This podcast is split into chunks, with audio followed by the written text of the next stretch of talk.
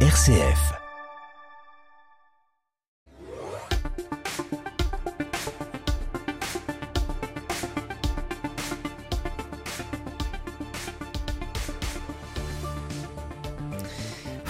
Au coût de l'énergie grandissant, une énergie particulièrement en vogue, l'énergie solaire. Dans moins de 10 minutes, nous serons sur le salon Bipositive, salon qui a lieu jusqu'à jeudi à Lyon, un salon consacré aux énergies renouvelables. Et pour l'occasion, eh bien, la métropole de Lyon annonce le lancement officiel d'un club métropolitain du solaire. Dans l'équipe, la métropole de Lyon évidemment, mais aussi Enedis et le syndicat Aura Digital Solaire. L'équipe au complet est avec nous dans moins de 10 minutes. Et puis le journal à 18h30 avec Charlotte Mongib. Bonsoir Charlotte. Bonsoir Corentin, bonsoir à toutes et à tous. Et à la une de ce mardi 21 mars, plusieurs bâtiments culturels occupés par des opposants à la réforme des retraites. La contestation se poursuit et nous serons tout à l'heure au musée des Beaux-Arts de Lyon qui n'a pas pu rouvrir aux visiteurs depuis lundi. Des montagnes de dossiers et des mois d'attente, les délais pour obtenir une nouvelle carte d'identité ou un passeport sont toujours extrêmement longs en France comme dans la région. Vous l'entendrez tout à l'heure dans un reportage au Puy-en-Velay. Au programme également de ce journal, des chefs qui éteignent les lumières de leur restaurant ce soir pour protester contre l'explosion des coûts de l'énergie. Et on parlera aussi de votre météo de demain avec des températures printanières qui vont encore augmenter un peu plus demain, Corentin. Merci beaucoup et à tout à l'heure 18h30. Mais d'abord notre chronique avec les CCI d'Auvergne-Rhône-Alpes et direction l'Allier ce soir. Le 18-19, une émission présentée par Corentin Dubois. Et on parle de solutions, un dispositif des chambres de commerce et d'industrie pour accompagner les projets des entrepreneurs. Rendez-vous avec notre journaliste Jérémy Coulon à la librairie La Gozette de Montluçon dirigée par Virginie Ancel. C'est la Minute Solution.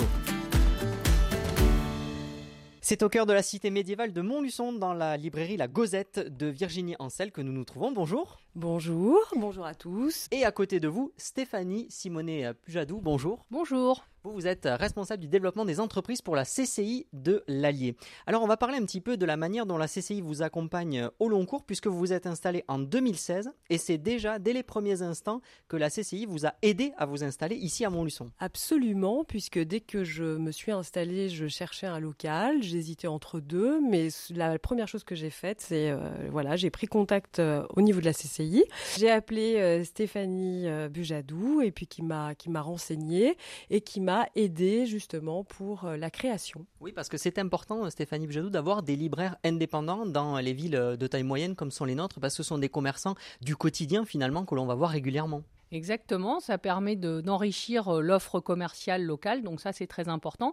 Ça permet aussi justement dans l'accompagnement qu'on fait à la création d'entreprises, quand on regarde au tout départ le marché, euh, c'est des choses qu'on a pu regarder avec Virginie, comment son projet d'entreprise allait pouvoir s'intégrer et allait pouvoir être viable. En fait, c'est tout l'objet de l'accompagnement à la création qu'on propose à la CCI. Voilà, alors après euh, les installations, j'allais dire d'origine, les années ont un petit peu passé hein, depuis 2016, maintenant vous êtes bien installé et ça ne vous a pas empêché, Virginie Ancel, de vous former au fur et à mesure pour être toujours en fait à la pointe des nouvelles technologies. On en parlera dans un instant, mais aussi sur d'autres thématiques comme la comptabilité par exemple, parce que ça aussi c'est important. Alors je ne vous le fais pas dire, la comptabilité. Alors au bout d'un an, euh, je me suis installée et j'avais besoin euh, d'avoir un petit peu des, infos sur la compta. Alors je me suis inscrite à un stage euh, de trois jours pour suivre une formation via toujours la CCI avec un formateur qui nous a aiguillés moi, ce que j'ai trouvé intéressant, c'est aussi qu'on se retrouve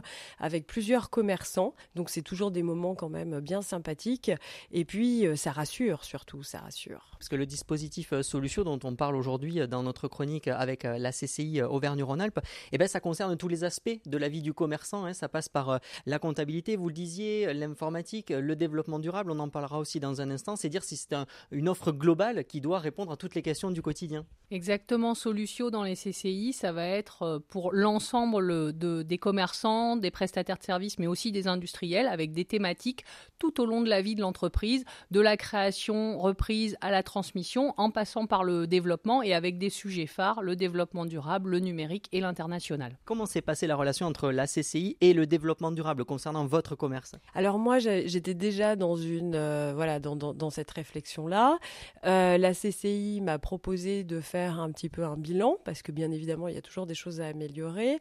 Mais ce qui était intéressant, c'était un peu de savoir où j'en étais. C'est-à-dire que par rapport à la librairie, qu'est-ce que je, euh, voilà, qu'est-ce que je pouvais améliorer ou pas, euh, me poser des questions. Et puis surtout, alors ça, ça serait dans l'avenir, parce que là, on parle de la, de l'entreprise. Euh, donc pour ça, finalement, ça m'a aussi rassurée parce que j'ai eu une très bonne note.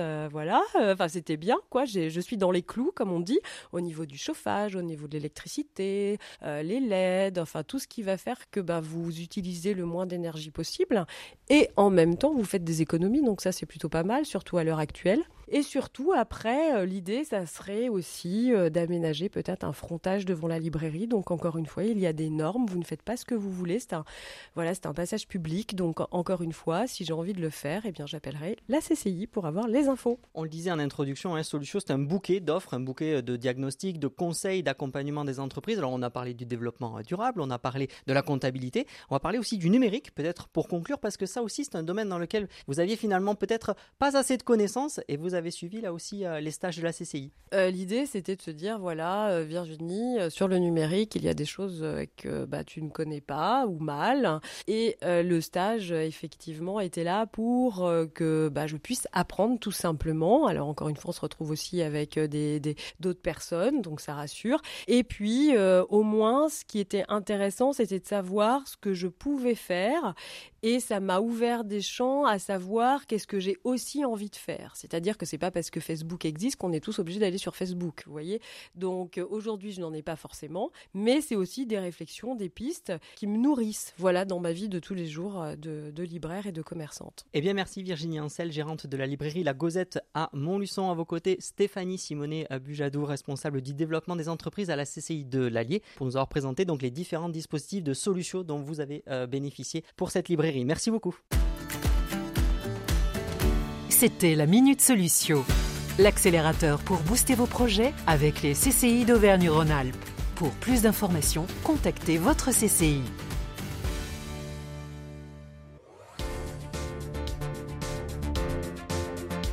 Le 18-19, en région Auvergne-Rhône-Alpes, le reportage du jour. C'est en ce moment le salon Bipositive à Lyon, le salon professionnel de la transition énergétique des bâtiments et des territoires. Et nous y serons dans moins de 5 minutes avec nos invités. Mais avant cela, coup de projecteur sur une entreprise savoyarde qui participe. Soliar, le leader français de chauffage solaire combiné. Anne-Charlotte de Bec de Lièvre a rencontré son président fondateur Olivier Gaudin dans les locaux de l'entreprise installée à Alpespace proche de Chambéry.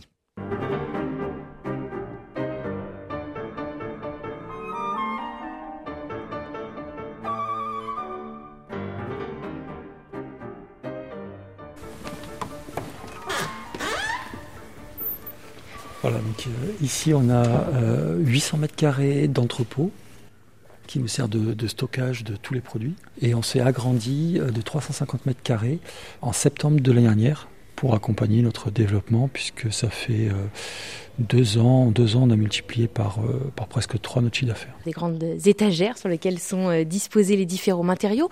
Qu'est-ce qu'on trouve justement Un chauffage solaire, il est constitué de panneaux solaires. Donc là, on est sur du thermique, c'est-à-dire que par rapport au photovoltaïque, il n'y a pas de conversion de cette énergie en électricité. Donc un panneau thermique produit trois fois plus d'énergie, donc c'est euh, rentable, plus rentable même. Et ça a un autre avantage, c'est que euh, tout est recyclable indéfiniment. Et donc on a des panneaux solaires, des ballons et un système hydraulique qui permet de s'occuper de tous les transferts et la gestion de, de chaleur, ainsi que le stockage de la chaleur, puisque la chaleur se stocke très bien dans de l'eau. Alors du coup, on le voit, c'est quand même des ballons assez conséquents du coup, puisqu'il va falloir euh, euh, réussir à avoir euh, cette eau en quantité importante. C'est ça, donc on a des ballons qui ont la taille d'un gros cumulus, puisque l'objectif c'est de pouvoir passer en règle générale trois jours sans soleil en autonomie. Aujourd'hui, grâce à, un chauffage solaire, on couvre entre 50% des besoins de chauffage et d'eau chaude, donc on divise par deux euh, la facture, à 20, seul, parce qu'on peut faire du, solaire autonome. Et là, on arrive à des factures de 50 euros euh, chauffage et eau chaude par an. On continue? Ah là, c'est, on arrive dans le bâtiment que vous avez rajouté depuis peu. Donc ici, c'est un bâtiment qu'on a, euh, qu'on utilise très récemment, depuis septembre. On a quatre tables de, montage qui nous permettent euh, démultiplier par, par 4 notre capacité de production.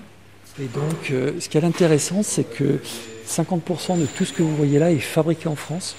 C'est vraiment une fabrication locale et 60% de la valeur ajoutée puisque la production, l'assemblage est réalisé en France. Est-ce qu'on peut s'approcher? Bonjour monsieur. Est-ce qu'on peut regarder ce que vous faites? Vous vous occupez de l'assemblage, c'est ça, quand il arrive? Un chauffage solaire, c'est constitué de circulateurs, de vannes pour orienter euh, l'énergie euh, bah, soit vers les, des panneaux solaires, soit vers la chaudière quand il y a un caprice de la météo. Et donc avec ça, on réalise le chauffage et l'eau chaude d'une maison. Là, il y a trois zones de chauffage, donc ça peut être euh, un plancher chauffant, une zone radiateur à l'étage, et puis une troisième zone, une extension ou une piscine euh, que l'on peut chauffer gratuitement avec, euh, avec le solaire. Ce que vous avez là-bas, ce sont les fameux panneaux? Voilà, donc ça, ce sont des panneaux solaires donc un panneau solaire, euh, ce que vous voyez là-bas, donc c'est d'apparence sur un toit c'est un peu un grand Velux. C'est constitué d'un verre, donc c'est les mêmes vitrages que les vérandas. Hein. Ça résiste à la grêle, séparé par une lame d'air, une tôle qui absorbe la, chaleur, et puis une grille hydraulique euh, donc des tubes qui permettent de récupérer, de véhiculer cette chaleur, la transférer au fluide qui va servir à chauffer nos appartements. Avec l'isolant derrière le, Ensuite, il y a un isolant euh, pour pouvoir travailler euh, l'hiver avec des très bonnes performances et un cadre en, aluminium, la grille en cuivre et le verre. Et tout ça est recyclable indéfiniment. Ça dure entre 40 et 50 ans. Comment est-ce que vous arrivez là? On peut parler en, nombre de douches ou comment est-ce qu'on peut parler comme ça? Voilà, alors un chauffage solaire, ça se dimensionne assez facilement avec la surface habitable. C'est-à-dire que pour une rénovation, on part sur 10% de la surface habitable.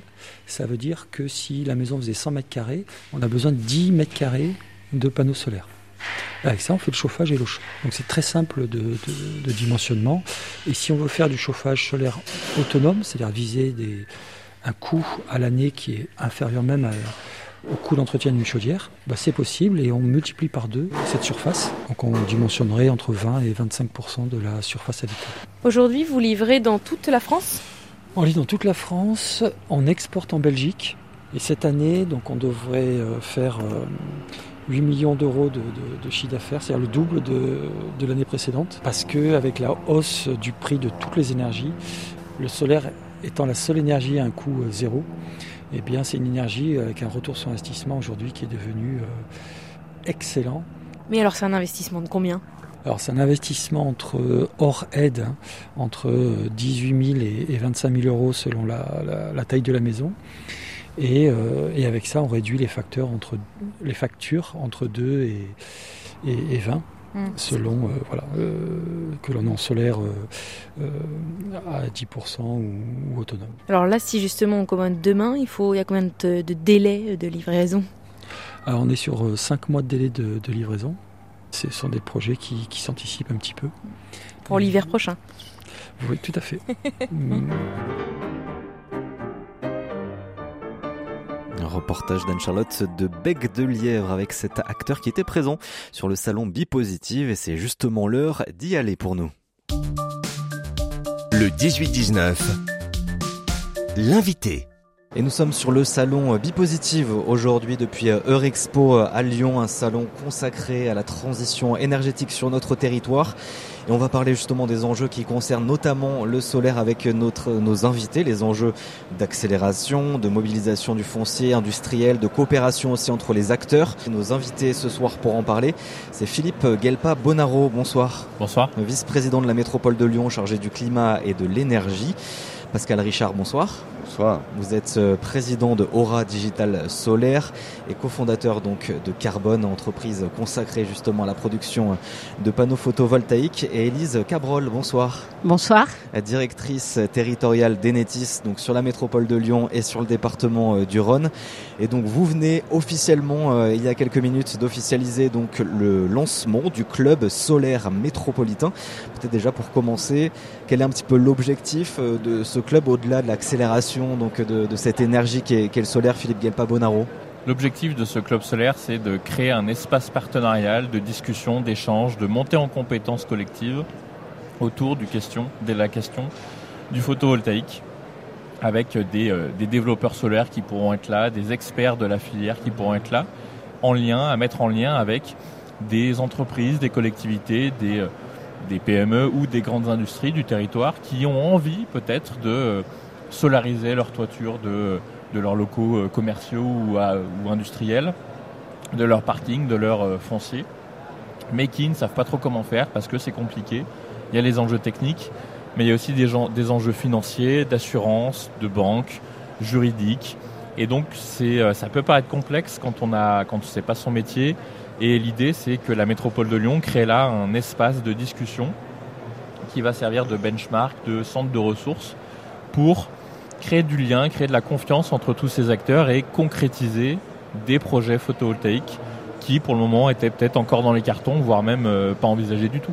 Est-ce que vous vous êtes fixé aussi un, objectif en termes de production euh, d'énergie solaire euh, sur 2030 Oui, l'idée c'est aussi de, de répondre à un objectif qui a été fixé dans le schéma directeur des énergies en 2019, qui était d'arriver à 245 gigawattheures par an de production d'énergie photovoltaïque sur la métropole de Lyon. C'était un objectif extrêmement ambitieux qui n'avait pas forcément été ni chiffré ni, ni calculé à l'aune des, des contraintes euh, actuelle et, et passée. Mais l'idée, c'est euh, malgré tout de tout faire pour euh, répondre à cet objectif. On est actuellement à 60 gigawattheures par an, donc l'objectif c'est de multiplier par 4 la production photovoltaïque dans la décennie, voire, voire avant si on le peut. Pascal Richard, en, tant que président de ce syndicat qui est Aura Digital Solaire, quel est votre intérêt aussi d'être dans, ce club-là? Bah, nous, notre intérêt en tant que syndicat qui défendons les intérêts, c'est le cas de le dire, de, nos membres, c'est euh, de s'assurer d'avoir euh, de la visibilité euh, sur du travail bien fait, voilà, et qui ait du sens. Donc on a un tiers de confiance qui s'appelle la métropole, on a, moi j'aurais plutôt tendance à dire la colonne vertébrale qui est Enedis sur laquelle vient se pluguer ou se raccorder toutes ces installations solaires. Donc euh, c'est un projet de transformation, hein. c'est un projet de transformation euh, du système électrique, mais également euh, de transformation des usages. Donc c'est ça qui va passionner les membres, installateurs, développeurs, bureaux d'études et j'en passe du, club métropolitain. Je, tiens juste à, à signifier que les objectifs sont extrêmement ambitieux, multipliés par 4 euh, en quelques années par rapport à quelque chose qui est installé depuis plus de 15 ans en, cumulé. Donc euh, c'est quelque chose qui est euh, ambitieux. À l'échelle nationale, je pense qu'on peut le prendre comme étant exemplaire. Il, faudra donc la mobilisation du plus grand nombre pour y arriver. Élise Cabrol, directrice donc territoriale chez Enedis sur le département du Rhône de la métropole. il va y avoir beaucoup de travail du coup avec ces grands objectifs qui sont fixés là par la métropole. Oui, tout à fait. Euh, Enedis, en tant que gestionnaire du réseau public d'électricité, a vocation à incarner un service public à impact positif euh, sur le territoire. Et en s'associant euh, à Aura Digital Solaire et puis à la, à la métropole de Lyon, euh, Enedis euh, ambitionne de se mettre à portée des acteurs du territoire pour, d'une part, faciliter les démarches de raccordement et la compréhension euh, de, de, ce point-là dans leur projet.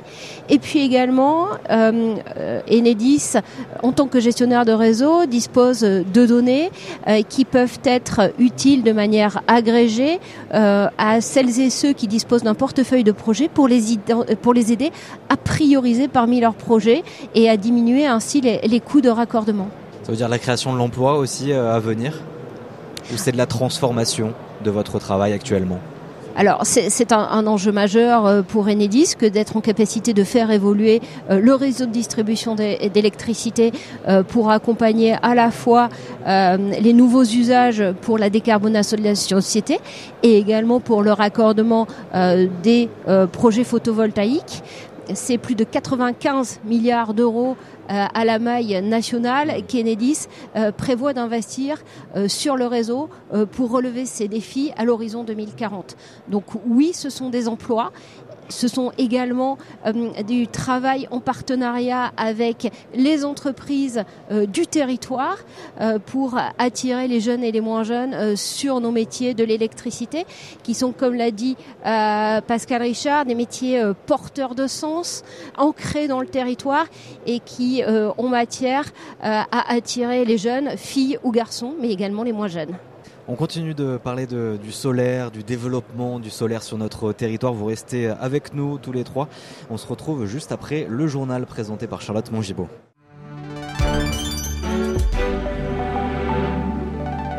8h30 et vous êtes bien sur RCF avec Charlotte Mongibaud. Bonsoir Charlotte.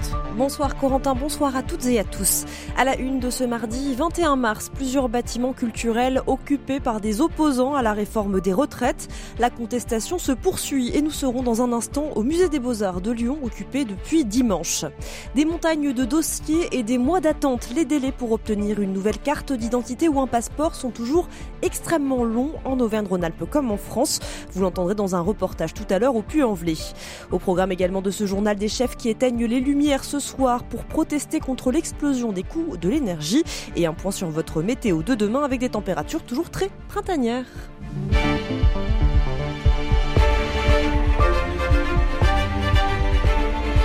plusieurs sites de production d'énergie bloqués contre la réforme des retraites. Oui, depuis hier, les actions se multiplient. Sur le site Enedis à Annecy, les salariés poursuivent leur grève, tout comme dans l'Ain, où l'entrée de la centrale nucléaire du budget est obstruée depuis ce matin par des centaines de manifestants. Les réacteurs, eux, continuent de fonctionner. Et puis à Fézin, près de Lyon, les expéditions de la raffinerie sont bloquées. La production pourrait être mise à l'arrêt. Plusieurs dépôts pétroliers en France sont la cible de mobilisation faisant craindre des tensions ces prochains jours sur le carburant. Et puis le milieu culturel rentre son tour dans la danse de la contestation contre la réforme des retraites. À Lyon, une vingtaine d'artistes, musiciens, auteurs, danseurs, intermittents du spectacle occupent depuis dimanche le bâtiment du musée des Beaux-Arts en plein centre-ville de Lyon. Le musée n'a pas pu ouvrir aux visiteurs depuis lundi.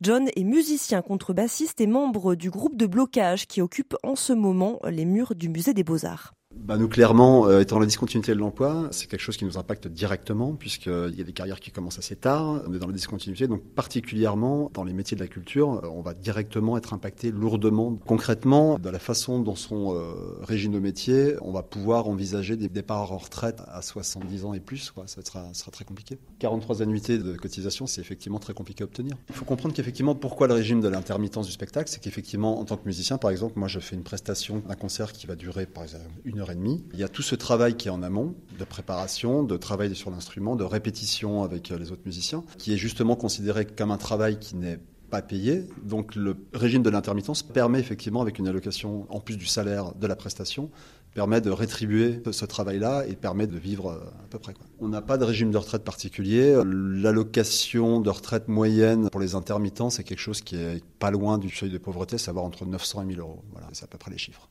Voilà pour l'occupation en cours du musée des Beaux-Arts de Lyon. La réforme des retraites, finalement adoptée, comme on le disait hier, dans la douleur, crée des remous aussi dans la sphère politique. La motion de censure transpartisane déposée par le groupe Lyot a été rejetée hier soir à seulement neuf mois près. Une crise politique évitée et en même temps une majorité une nouvelle fois fragilisée. C'est ce que note le député Renaissance de la majorité de Haute-Savoie, Xavier Roseran. Et s'agissant de la suite, maintenant, il faut que le gouvernement trouve des compromis sur les prochains textes euh, législatifs et certains devront euh, abandonner leur posture politicienne et travailler pour, euh, pour l'intérêt de la France. Je m'adresse même à, tous les députés modérés. On tiendra parce que, vous savez, à chaque fois qu'il y a eu le, chaos, ce sont toujours les plus fragiles à la fin qui payent. Donc, la politique aujourd'hui de, la, France insoumise qui essaye de mettre le chaos et de, et de dire aux gens de, de se rebeller, franchement, c'est pas bon pour notre pays. On est capable de transformer sans chaos faisons-le. Et moi, j'ai envie de continuer dans cette voie-là. Voilà, le député Renaissance de Haute-Savoie, Xavier Roseran. Le chef de l'État a reçu euh, Elisabeth Borne, sa première ministre, et, ses ministres ce matin. Un remaniement ou une dissolution de l'Assemblée nationale ne sont pas à l'ordre du jour. Le président de la République qui prendra la parole demain à 13h sur TF1 et France 2 avant un entretien sur BFM TV. Des montagnes de dossiers, des mois d'attente. Les délais pour obtenir une nouvelle carte d'identité ou un nouveau passeport sont toujours extrêmement longs en France depuis la crise Covid. Il y a un an tout pile, le gouvernement annonçait pourtant des mesures pour accélérer cette procédure. À l'époque, les délais explosaient en raison notamment des papiers qui n'avaient pas été renouvelés à cause du Covid, mais aussi de l'apparition de la nouvelle carte biométrique. Qu'en est-il aujourd'hui? On fait le point avec notre journaliste en Haute-Loire, Cédric Bonnefoy. Eh bien, c'est toujours à flux tendu. En 2019, au Puy-en-Velay, le délai pour une prédemande était d'une semaine à 15 jours. Selon Huguette Véraud, responsable de l'état civil. On en est actuellement à peu près à 49 jours. Et euh, cette année, on a senti vraiment une hausse des demandes de rendez-vous depuis euh, janvier-février. À Brioude, il faut attendre plus de deux mois pour un rendez-vous. C'est quatre à Monistrol-sur-Loire. Les rendez-vous sont pris en ligne. De plus en plus de personnes hors du département viennent par exemple au Puy. La majorité, c'est la Haute-Loire, le Puy, le bassin du Puy. Mais on a beaucoup de personnes qui viennent de la Loire, du Puy-de-Dôme, du Rhône, de l'Ain, de l'Isère, du Gard. On en a même eu de Meurthe-et-Moselle, de l'Essonne, de la Gironde, de Paris. Et on a eu une demande de Bretagne. Pour réduire au maximum l'attente, les communes ont déjà fait beaucoup d'efforts. Jean-Paul Dionnet est le maire de Monistrol-sur-Loire. On nous a fait mettre un peu les bouchées doubles. Il faut savoir aussi que les communes n'ont pas toujours les moyens humains de multiplier les personnes sur ces postes-là. Et puis un poste, une fois qu'il est complet, il est complet. On a fait un effort tous pour essayer de diminuer les délais. On y est arrivé, mais ça n'a pas été sans mal et sans mobilisation de personnel. D'où la même demande portée notamment par Huguet de Véro. Si on nous donne les moyens financiers de pouvoir payer du personnel pour faire ça, euh, on arrivera à répondre à plus de demandes. Hein. Il faut trouver du personnel et des locaux. Car ces éléments seraient nécessaires pour accueillir de nouveaux dispositifs de recueil d'empreintes digitales. En Haute-Loire, 15 communes en sont dotées, 4 nouvelles le seront à l'été prochain. Un reportage de Cédric Bonnefoy. Dans l'actualité également, un cadre du groupuscule lyonnais d'extrême droite, Les Remparts, comparaissait aujourd'hui devant le tribunal correctionnel de Lyon, jugé en tant qu'organisateur d'une procession identitaire interdite par la préfecture du Rhône. Entre 200 et 300 personnes avaient participé à une procession au flambeau sur les hauteurs de Fourvière. C'était pendant la fête des Lumières le 8 décembre dernier. Des cantines qui ne proposent pas de repas végétariens. L'association Justice Animaux Savoie s'est penchée sur les repas euh, proposés dans les selfs de lycée général dans la région Auvergne-Rhône-Alpes. Eh bien, le résultat, si certains lycées jouent bien le jeu, d'autres n'offrent qu'un plat très sommaire et pas vraiment équilibré. Un quart des menus ne propose même aucun repas végétarien, selon la présidente de l'association, Pauline Di Nicole Antonio. Or, depuis 2019, la loi climat et résilience impose à tous les établissements un menu avec option végétarienne au moins une fois par semaine ça fait un peu plus de trois ans que euh, cette mesure est obligatoire. Donc au début, il y a quelques euh, approximations, on veut bien comprendre. Par contre, plus de trois ans après, c'est toujours pas normal qu'on ait 50 établissements où euh, on n'arrive pas à trouver de menu végétarien au moins une fois par semaine à la carte. Donc on demande auprès de la région, qui est l'organisme de tutelle, de vraiment faire en sorte que la loi soit appliquée. Ce sera pas un sous-menu, c'est un vrai menu au même niveau que les autres. Et je répète, aujourd'hui, le menu végétarien, c'est quand même celui, pour des raisons environnementales, le plus et également pour la santé des jeunes. Aujourd'hui, euh, l'OMS a quand même clairement indiqué que la viande était un des principaux facteurs du développement de maladies du diabète et de l'obésité. Il y aura toujours un menu avec de la viande. On n'a pas besoin d'être végétarien pour prendre le menu végétarien. On peut aussi euh, ne pas aimer euh, le plat de viande ce jour-là ou ne pas avoir envie d'en manger ou trouver le plat végétarien plus attractif. C'est une question de choix en fait. Mais certains lycées remettent en question ce baromètre de l'association Justice Animaux Savoie et assurent de leur côté proposer des repas végétariens. Dans tous les cas, la région n'est pas la seule à être un mauvais élève. Plus de 32% des établissements scolaires français, tous niveaux confondus, déclarent ne pas respecter la diversification des menus imposés par la loi. C'est un petit geste pour la planète. En France, samedi prochain à 20h30, les monuments les plus emblématiques vont s'éteindre durant 60 minutes pour l'heure de la planète. La ville de Grenoble participe à cette opération sans préciser pour l'instant quels bâtiments seront concernés. À Lyon, l'hôtel de ville, le palais de la Bourse ou encore le théâtre des Célestins vont donc éteindre leur lumière. Et puis ce soir, certains restaurants à Lyon seront plongés dans le noir. Une opération dîner aux chandelles lancée par l'association des toques blanches pour attirer l'attention sur les hausses des prix de l'énergie. Des restaurateurs qui ont dû prendre des mesures pour réduire la facture, mais ça reste de la débrouillardise qui ne tiendra pas longtemps, déplore le chef Joseph Viola, propriétaire des restaurants Daniel et Denise et vice-président des Toques Blanches lyonnaises.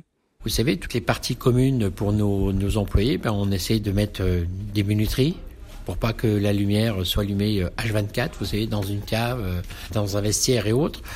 On fait aussi attention euh, dans les restaurants, dans la salle du restaurant. L'enseigne, on l'allume pas à n'importe quelle heure. On l'éteint à une heure bien précise dès que le dernier client euh, s'en va du, restaurant. Tous les fours qui ont un peu de technologie aujourd'hui fonctionnent à l'électricité. Donc, qu'est-ce qu'on fait? On fait travailler ces fours euh, la nuit parce que la nuit, l'énergie coûte un peu moins cher. On est en train de réfléchir aussi si on peut pas modifier certaines choses. Peut-être alléger les cartes, mais On a un métier où on doit donner euh, du bonheur, on doit donner de la gourmandise, on doit travailler des beaux produits. Donc on ne peut pas faire sans ces produits. On ne peut pas faire sans gourmandise. Parce que le client qui vient dans un restaurant, c'est pour passer un bon moment. Il faut pas oublier l'essentiel. Le chef lyonnais Joseph Viola au micro de Jean-Baptiste Cocagne. Et une météo, euh, météo toujours euh, printanière, hein, Charlotte. Avec toujours un beau soleil demain en Auvergne-Rhône-Alpes euh, et demain matin 5 degrés au Puy, 8 à Oyonnax, 9 à Clermont-Ferrand et Grenoble, 10 degrés à Privas. Dans l'après-midi en Auvergne, il y aura tout de même des nuages, un ciel gris dans l'Allier et dans la région de Clermont-Ferrand. Les températures de votre après-midi 17 à Moulins, 18 à Roanne et Bourg-en-Bresse, 19 à Lyon et Privas, 19 à Annecy et la maximale 20 degrés tout de même à Grenoble. Et attention dans les Alpes, la Savoie et la Haute-Savoie sont toujours placées en vigilance jaune aux avalanches ce soir et demain. Merci beaucoup Charlotte. Et prochain point d'actualité, c'est dans moins de 20 minutes à 19h. Ce sera avec Jean-Baptiste Labeur. Mais avant cela, nous revenons sur le salon Bipositif qui a lieu à Lyon jusqu'à jeudi. Et on parle du solaire avec le club métropolitain du solaire ce soir. Ce mardi, dans Contre-courant, les journalistes RCF vous ouvrent de nouveaux horizons. Partez en reportage à la découverte de lieux pas comme les autres et inspirez-vous de ceux qui les animent. Contre-courant, c'est ce samedi à 15h et 21h sur RCF et à tout moment en réécoute sur les principales plateformes de podcast. Le 18-19, l'invité. Et de retour avec nos trois invités depuis le salon Bipositif consacré donc à la transition énergétique et notamment sur notre territoire régional. On va en parler donc avec nos trois invités. On rappelle Philippe Gelpa Bonaro, vice-président de la métropole de Lyon chargé du climat et de l'énergie. Pascal Richard, président d'Aura Digital Solaire, cofondateur également de l'entreprise Carbone.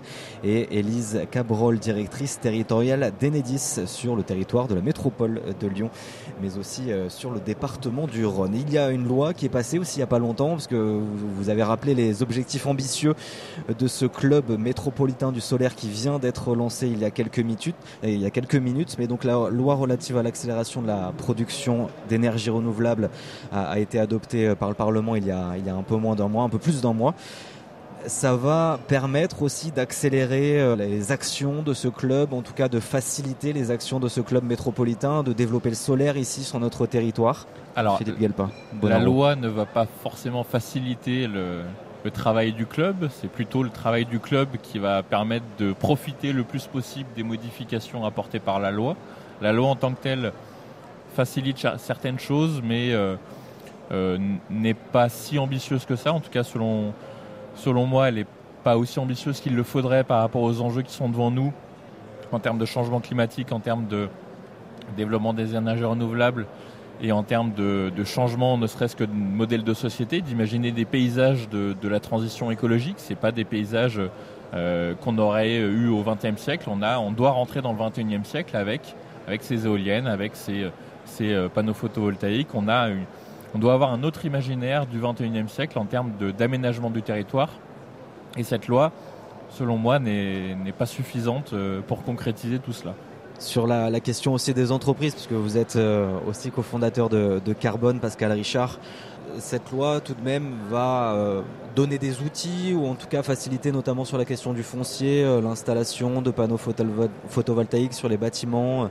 Il y, a quand même une ambition derrière il y a des choses qui sont euh, très intéressantes et qui vont venir euh, simplifier euh, un certain nombre de sujets, notamment des règles simples qui provoquent des déclics à partir de tant de mètres carrés on met du solaire. mais ceci ne vient pas répondre de façon globale au sujet du déploiement du solaire. Déjà, on parle d'une loi liée aux ENR, aux énergies renouvelables au sens large. Et il ne devrait pas y avoir de perdants entre les différentes énergies renouvelables là où il y a les gisements pour pouvoir les exploiter. La deuxième chose, c'est que c'est une loi d'accélération. Hein. Donc en fait, c'est une loi sur une loi. Donc il y a déjà une loi, d'accord, qui s'appelle la PPE. Elle a été euh, transposée dans la loi climat et résilience. Donc la PPE, qui est déclinée en SRADET, donc de façon territoriale, euh, est une loi. Et cette loi, elle n'est pas respectée, ou du moins jusqu'à 2020-2021, elle n'a pas été atteinte. Et donc, la France a été mise à l'amende par euh, l'Union européenne réaction, ça a été de mettre en place une loi temporaire d'accélération pour rattraper ce retard. Donc ça, c'est quand même important de le dire. On est en retard. Et on vient créer donc euh, un cadre réglementaire qui reste tout de même complexe, assez contraignant notamment pour les développeurs, parce qu'ils vont devoir euh, prendre à leur charge la gestion et la coopération de plusieurs organismes dans ce qu'on appelle les zones d'accélération. Ça va être assez politique et euh, dans l'ensemble, on ne sait pas encore qu'est-ce que ça va donner. La seule chose qui est évidente, c'est que ce sera insuffisant pour atteindre les objectifs nécessaires et euh, cela ne doit pas nous empêcher d'avancer euh, dans notre dans notre entreprise qui est le club solaire lyonnais. Enedis, c'est exactement ce qu'ils ont à faire. Il faut, c'est un effort colossal, c'est une véritable transformation. Les politiques sont là et en tout cas sur la métropole de Lyon extrêmement volontaires. Et je crois que c'est quelque chose qui, on peut plus attendre simplement des lois qu'elles euh, règlent euh, les problèmes. On a beaucoup de problèmes qui ne peuvent pas être réglés par la loi. Et donc, euh, c'est à nous d'avancer et de nous confronter par le plus grand nombre, le collectif, les citoyens, les collectivités, les entreprises publiques, les entreprises privées, main dans la main pour atteindre des objectifs qui sont extrêmement ambitieux et complexes à réaliser. Donc, il va falloir s'y mettre On est face à des freins justement euh, chez Enedis euh, aussi, entreprise publique, hein, vous l'avez rappelé euh, Pascal Richard, Elise Cabrol en tant que directrice territoriale. Aujourd'hui chez Enedis, on, réussit quand même à, accélérer l'implantation du solaire sur le territoire alors est-ce qu'on a encore des blocages est-ce qu'on a encore des freins? Alors, la loi récemment promulguée est venue réaffirmer le rôle central du réseau de distribution d'électricité dans la réussite de la transition écologique.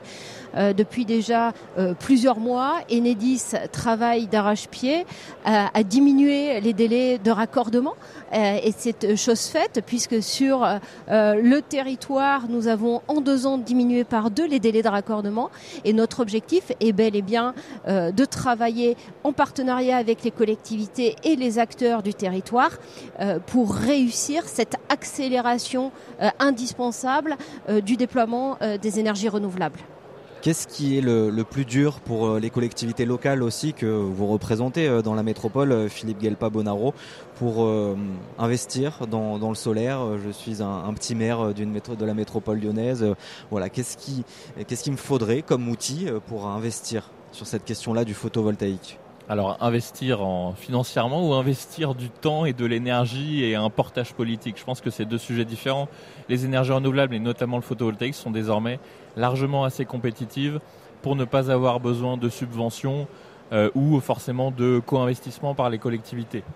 Même si ça peut être quelque chose de très intéressant pour les collectivités en l'occurrence. Après, il faut surtout qu'on ait ces espaces d'échange, euh, que les élus euh, de l'ensemble des territoires, qu'ils soient très urbains ou très ruraux, comprennent mieux ce que sont les énergies renouvelables euh, au global, ce, que sont les effets aussi du changement climatique et, et quelle transformation de société ça doit amener. Et, euh, quand je parle des élus, je parle aussi des, administrés, des citoyens, où on, a encore euh, beaucoup de, fake news, de, de, fausses informations qui sont diffusées sur les renouvelables, qu'elles ne seraient pas capables de supporter à elles seules le mix énergétique français. C'est faux. Ça a été prouvé à plusieurs reprises par différents, différentes structures et, notamment RTE. Et donc il y a vraiment un enjeu à faire de la pédagogie et, euh, débunker les fake news puisqu'on a quand même une, une, armée de personnes qui sont euh, anti-ENR et surtout pro-nucléaire qui, euh, qui colonisent les réseaux sociaux actuellement avec des fausses informations. Ça demande des investissements quand même importants. Enedis a, a, publié il y a quelques jours justement les coûts que ça engendrerait euh, la transition énergétique. C'est 50 milliards d'euros sur les 10 prochaines années. Sur un territoire comme celui de la métropole, justement, est-ce que vous avez euh, aussi euh, estimé le coût de cette transition énergétique? Non, parce que c'est au niveau justement du, distributeur, des entreprises publiques d'énergie qui, sont capables à la fois de porter ces investissements et c'est au niveau de l'État d'assumer un choix politique de vers, dans quelle direction, euh, en termes de mix énergétique, on se dirige. Si on est sur un mix relativement centralisé avec quelques unités de production comme des centrales nucléaires qui sont le, le modèle énergétique du XXe siècle, ou si on part sur un objectif de résilience globale du territoire français et pas que français, avec des, des points de production beaucoup plus diffus et donc un réseau qu'il faut mettre à niveau. Et dans ce cas-là, il faut effectivement investir. Ça va peut-être coûter un peu plus cher, mais c'est un choix politique. Je rappelle quand même que vous parlez de 50 milliards d'euros sur 10 ans. L'évasion fiscale, c'est 150 euh, milliards à 200 milliards d'euros par an qu'on laisse s'échapper de France. Donc mettons un peu plus de moyens sur l'évasion fiscale, voire la taxation de, certains euh, super profits, et on aura sans doute les moyens euh, d'avoir un réseau électrique et un mix énergétique 100% renouvelable en 2050. Pascal Richard, président d'Aura Digital euh, Solaire, un club euh, métropolitain comme celui euh, qui vient d'être lancé sur la métropole lyonnaise, il peut voir le jour aussi sur d'autres métropoles dans la région. Est-ce qu'il y a des discussions déjà? Est-ce qu'il y a des envies, des demandes aussi d'autres métropoles? Peut-être Grenoble aussi Est-ce que Clermont-Ferrand, par exemple, c'est en discussion À Saint-Etienne aussi? Bah merci pour la question parce qu'on sait déjà savoir qu'on s'est déjà inspiré sur ce qui peut se faire sur Marseille. Donc on l'a formalisé avec euh, notre singularité territoriale. Vous savez, euh, chaque territoire a ses singularités. On a encore euh, cette chance de pouvoir avoir la liberté de construire ce type de partenariat. On le souhaite bien sûr, on est en discussion avec d'autres collectivités. Alors il n'y a pas que les, les, métropoles ou les grandes villes, il y a aussi des collectivités de taille intermédiaire. Et il est selon nous nécessaire de construire en effet une stratégie collective sur l'ensemble du territoire de façon maillée afin euh, de faire connaître cette énergie, de faire participer les citoyens, et les élus et les différents acteurs euh, tels euh, acteurs publics comme Enedis à ce grand projet de transformation du système électrique français. Et on espère que ce seront des, atouts suffisamment puissants et un projet suffisamment ambitieux et motivant pour que beaucoup de gens nous rejoignent à ce titre-là. Donc voilà, j'espère qu'on arrivera à, faire venir des gens dans notre secteur parce qu'ils trouveront un sens. Il y a d'autres euh, secteurs qui sont également sous tension, qui nécessitent d'être développés, mais en l'occurrence là on parle de solaire. Alors je précise euh, pour reprendre les termes de quelqu'un qui nous est cher, dans le photon tout est bon. Il y a de l'électricité, mais il y a aussi de la calorie, donc euh, c'est aussi du thermique. Et euh, là, vraiment, il y, a, un gros travail à faire, il n'y a pas de temps à perdre. Donc euh, on ira en effet à la rencontre des différentes collectivités de taille plus modeste que les grandes métropoles. Et nous, en tout cas, à notre niveau, de façon transpartisane, et on, essaie, on espère que, parce qu'on a beau dire, voilà, sont la même couleur entre Grenoble et Lyon, déjà, je ne me prononcerai pas à leur place, mais euh, vous savez aussi bien que moi que dans chaque chapelle, euh, c'est pas pour autant qu'on est toujours euh, tous d'accord. Deuxièmement, au sein de la métropole elle-même, il y a une diversité politique importante, et ce type d'initiative que nous montons là, et c'est tout à l'honneur de la métropole de Lyon, elle se doit d'être transpartisane et de ne pas mettre de côté quelqu'un ou quelques-uns par clientélisme ou par pour des raisons politiques, ce seront des choses sur lesquelles nous serons attentifs. Merci beaucoup à tous les trois d'avoir été avec nous. On rappelle Philippe Gelpa Bonaro, vice-président de la métropole de Lyon, délégué à l'énergie et au climat. Pascal Richard, président d'Aura Digital Solaire. Et Elise Cabrol, directrice territoriale chez Enedis. Merci beaucoup. Merci. Le 18-19, le feuilleton de la semaine. Cette semaine, direction le fil à Saint-Etienne, une salle de musique actuelle où il se passe beaucoup d'événements, même quand il n'y a pas de concert. Et si hier nous vous présentions la salle, aujourd'hui Clément Bonsignor vous fait découvrir ce, sans qu'il rien ne serait possible, les bénévoles. C'est loin de la musique qu'officie Tahani Belkir, chargée de médiation. Elle est en charge des bénévoles et au fil, c'est d'une importance capitale. C'est euh, une entité à part entière qui existe depuis euh, l'ouverture du fil. C'est euh, une centaine de personnes qui viennent nous aider les soirs de concert à, participer à l'organisation générale et notamment sur l'accueil du public et aussi l'accueil des artistes. sur sur le bar aussi par exemple des idées comme ça les vestiaires tout ça? Exactement donc dans l'accueil du public on va retrouver tout ce qui concerne le vestiaire le contrôle des billets la gestion des invitations et également le service au bar quand on gère des, euh, des, bénévoles comme ça dans un lieu festif, finalement, il y a, des différences avec, euh, je sais pas, du bénévolat dans d'autres associations? Alors c'est vrai que dans les euh, dans les lieux culturels, le bénévolat, l'engagement est le même, mais euh, c'est vrai qu'on est on est un lieu euh, où on va venir pour une pratique de loisir, pour un temps agréable ensemble, pour de la rencontre, parce qu'on est fan de musique. Donc du coup c'est vrai que l'engagement bénévole pour moi c'est le même dans toutes les associations, mais on peut être sensible à une structure culturelle justement pour tout ce que j'ai dit précédemment. Ceux qui viennent euh, ici justement, c'est ça ce profil un peu que vous disiez, c'est-à-dire euh, amateurs de, musique qui aiment se retrouver aussi pour ça? Alors euh, oui, il y a euh, les amateurs de musique euh, qui viennent se retrouver pour ça. Il y a aussi des personnes qui peuvent arriver à Saint-Étienne et qui veulent tout simplement rencontrer d'autres personnes et qui savent qu'au fil, eh ben, il y a un brassage de monde et d'âge et d'horizons différentes et du coup, c'est l'occasion de venir et de d'apprendre à connaître de nouvelles personnes. Ce brassage de monde aussi et, et, de personnes différentes, surtout parmi les bénévoles, une centaine, on se doute que c'est pas les mêmes tous les week-ends. Justement, il faut les, les reformer, les aider. Il y a un véritable accompagnement là-dessus aussi. Alors oui, il y a un véritable accompagnement. C'est pour ça que d'ailleurs il y a une personne qui est vraiment dédiée à ça, à, la gestion du bénévolat. Et il y a des réunions euh, régulières tous les trimestres où on accueille les nouveaux, où on fait des bilans de, ce qui s'est passé, où on fait aussi évoluer la gestion des bénévoles. Les bénévoles ils sont accompagnés par euh, par tous les salariés qui travaillent euh, sur les dates avec eux. On essaye vraiment de créer une vraie dynamique de groupe, malgré le fait qu'il y en a qu'on va voir peut-être deux fois dans le mois et d'autres qu'on va voir deux fois dans le trimestre. Mais voilà, l'idée c'est que à chaque fois qu'ils viennent, ils se retrouvent un peu comme dans une grande famille où euh, voilà la dynamique est, partagée par tout le monde.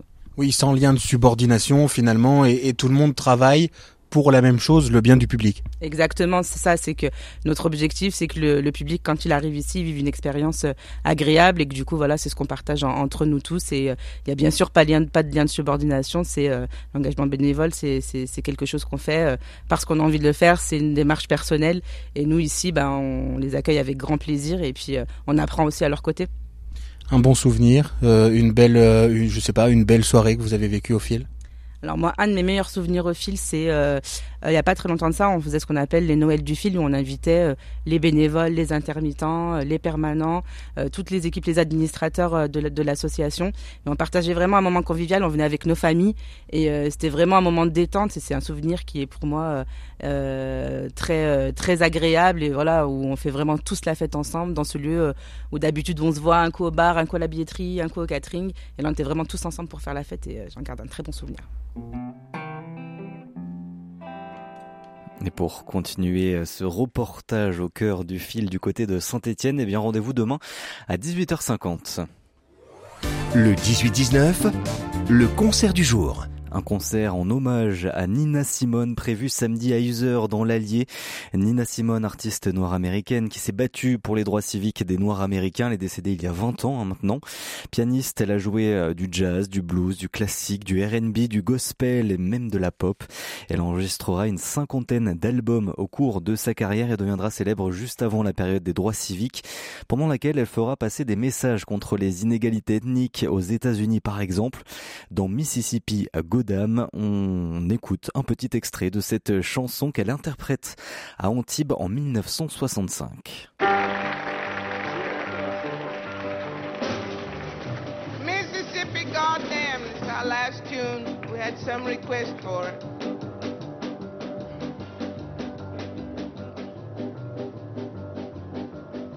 Alabama's got me so upset.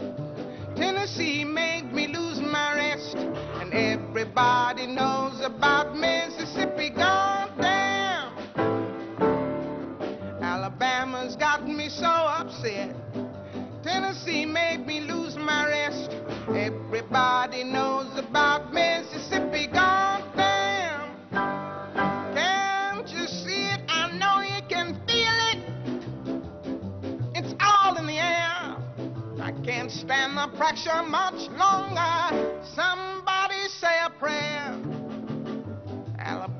Got me so upset, and Governor Wallace has made me lose my rest. Everybody knows about Mississippi gone down.